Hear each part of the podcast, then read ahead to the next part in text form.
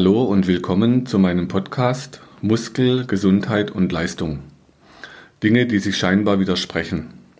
Auch heute werde ich wieder ein Thema für euch aufarbeiten, um euch diesen Gedanken näher zu bringen.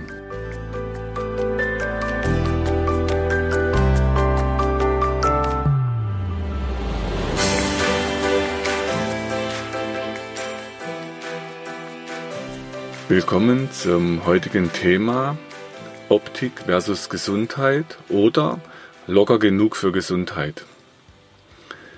In der Praxis beschäftigt mich oft die Frage, wie kriegt man die Menschen gesund? Die Patienten, die zu mir kommen, sind oft aber beschäftigt mit der Frage, was sieht gut aus oder wie sieht das denn aus? Wenn man schaut, kulturkreisabhängig, was ist denn eigentlich schön? Dann liegt es immer im Auge des Betrachters, was wir als schön empfinden. Also zum Beispiel unser Kulturkreis, da ist es schön, äußerlich straff und glatt zu sein. Das heißt, äh, wir sind straff organisiert als Deutsche. Oder die Kleider werden gebügelt.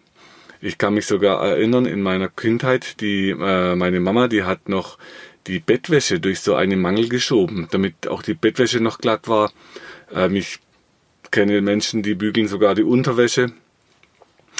Ähm, es werden Handtücher gebügelt, also alles soll schön glatt sein. Dann gibt es Menschen, die sich operativ, also mit dem Messer, die Haut straffen lassen, und zwar in allen möglichen Körperregionen, damit es auch dort schön straff aussieht. Und aus meinen Trainingsjahren und auch als Trainer kenne ich sehr viele Menschen, denen ist ganz wichtig, dass sie einen straffen Bauchmuskel oder straffe Po-Muskulatur äh, oder beim Fußball die Jungs, die sprechen dann von der Stachelwade. Also wir hätten dann gern auch die Muskeln immer schön straff. Jetzt ist die Frage, was könntest du denn anders machen? Ähm, solange man noch keine Not hat mit diesem ganzen Straffen, ist es ja vielleicht gar nicht wichtig, dass man was ändert. Allerdings, die Menschen, die ich eben erlebe, die haben dann irgendwann Probleme und jetzt muss man gucken, wie man aus diesem Straffen wieder rauskommt. Also, das Erste, was du tun könntest, wäre die Betrachtungsweise verändern. Das heißt, auch straffes Organisieren hilft natürlich manchmal, aber kann dann, wenn es zu viel wird, auch schädlich werden. Es kommt immer auf das Maß, also die Balance der Dinge an. Bei den Kleidern könnten wir auch auf den Knitterlook umsteigen. Und ähm, ich habe im Schwarzwald, wo ich herkomme, äh, eine Firma. Dort war so der Chef, der hat mir irgendwann erzählt, dass es den Knitterlook als Hemden gibt. Und die Idee fand ich spannend, weil man sich dann ganz viel Arbeit ersparen könnte und dann würde halt knittrig irgendwie salonfähiger. Natürlich auch da müsste man wieder schauen, wann kann man knittrig einsetzen und anziehen und wo macht es eher Sinn, dass man tatsächlich ein gebügeltes Hemd anhat zum Beispiel, wenn ich beim RWE die Seminare gab, war natürlich klar, habe ich ein gebügeltes Hemd an. Okay, aber es könnte ja auch sein, dass man zum Beispiel, wenn man im Winter T-Shirts anzieht unter dem Pullover, dass man die nicht bügelt. Also man könnte Zeit sparen und es wäre deutlich weniger stressig. Dann können wir uns auch klar machen, du natürlich auch, dass im Alterungsprozess es normal ist, dass wir uns verändern. Das heißt, man kann sich immer auch einem Coaching stellen und im Coaching wird dann erarbeitet, wieso ist es mir denn so wichtig, dass alles straff ist? Oder wieso finde ich das nicht so schön, wenn Menschen im Gesicht Falten haben? Also wir können natürlich auch die Schönheit suchen und in den Geschichten hinter diesen Erfahrungen, wenn wir uns die anhören, dann praktisch die, die, das Gesicht als Erfahrungslandkarte zu sehen. Und oft sind die Geschichten wie ins Gesicht geschrieben. Der Blick, den ich heute habe, wenn ich Menschen kennenlerne oder auch bei Patienten, wenn ich die die ersten Male sehe, dann ist der erste Blick auf den Kiefer und was ich dort an Spannung sehen kann.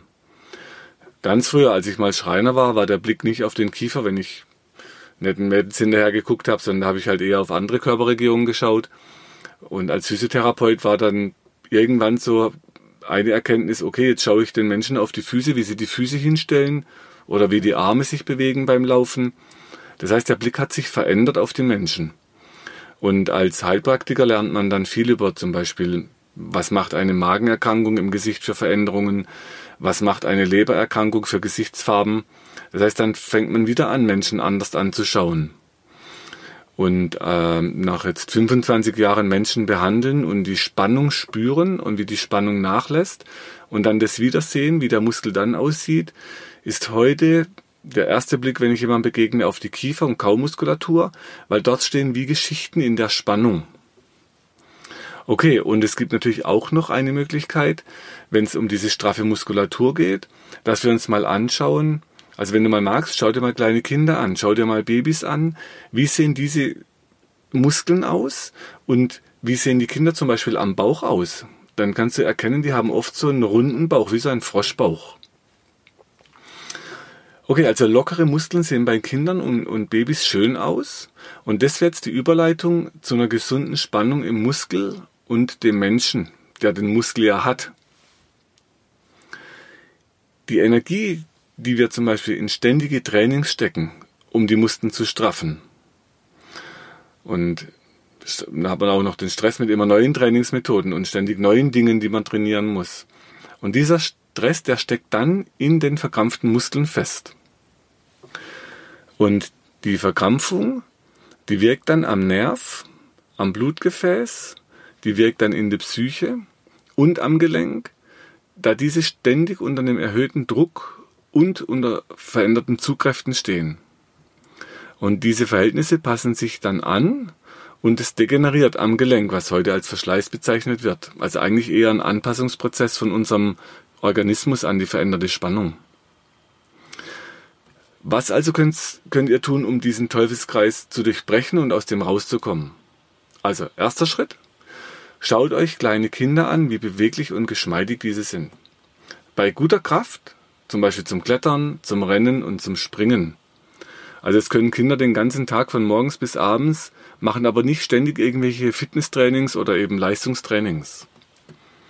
Zweitens, macht euch bewusst, wie die Anspannung der Kinder ist, und zwar im Gegensatz zu den Erwachsenen. Oder wie ist eure Anspannung heute im Gegensatz zu eurer Spannung als Kinder, wo ihr ja noch so beweglich und gelenkig wart.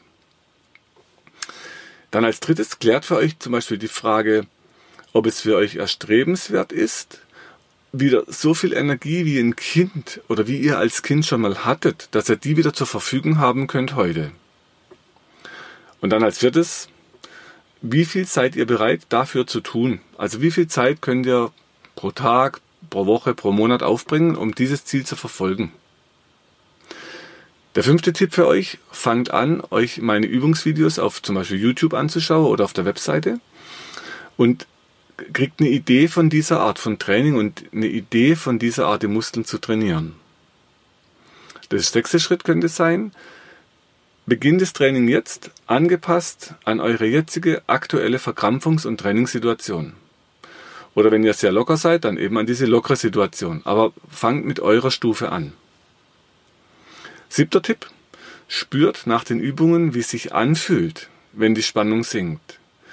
Vielleicht habt ihr einen Vergleich zu Trainings, wenn ihr irgendwo in einem Studio Krafttraining macht, wo man Muskeln ja stärkt und für eine Hypertrophie, also um so eine Verdickung im Muskel anzuregen, wie man sich nach so einem Training fühlt. Da ist man zwar manchmal sehr ausgepowert, aber man fühlt sich dann doch oft auch eher verkrampft. Und wenn ihr die Muskeln so trainiert, dass sie lang werden und die Spannung sinkt, dann fühlt sich das anders an. Und da könnt ihr euch mal so einen Unterschied anschauen. Der achte Tipp, wird es warm oder kalt? Das heißt, wenn der Muskel trainiert wird, was passiert nachher im Gefühl? Und für die meisten Menschen, die ich erlebt habe, da fühlt es sich sehr gut an, wenn die Spannung nachlässt. Weil viele berichten auch, ich bin immer so angespannt oder ich fühle mich immer so verkrampft. Als neuntes, macht euch klar, wenn ein Muskel locker wird oder ist, dann ist der nicht schlaff. Und das ist ein ganz wichtiger Unterschied, den ich auch in der Behandlung immer wieder rausarbeite, dass wenn Muskeln locker werden, dann sind die nicht schlaff. Schlaff würde bedeuten, ihr könnt den Muskel nicht mehr anspannen. Wenn der aber locker ist, dann könnt ihr den anspannen, locker lassen. Anspannen, locker lassen. Und das in einem sehr häufigen Wechsel, ohne dass so ein Muskel sauer wird. Dann ihr könnt euch zum Beispiel auch nochmal Kinder angucken. Die könnten ja nicht mal klettern oder laufen oder rennen, wenn die schlaffe Muskeln hätten, aber denen ihre Muskeln sind locker. Und die können das ja alles auch schmerzfrei. Okay? Dann als zehntes, wenn eure Muskelspannung dann, wenn die so weit ist, dass ihr anspannen könnt und auch wieder locker lassen könnt. Das heißt, dass man einen deutlichen Unterschied dabei merkt.